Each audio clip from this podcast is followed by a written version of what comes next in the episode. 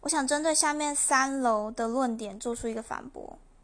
首先，在台湾，一个被称为民主开放的国家，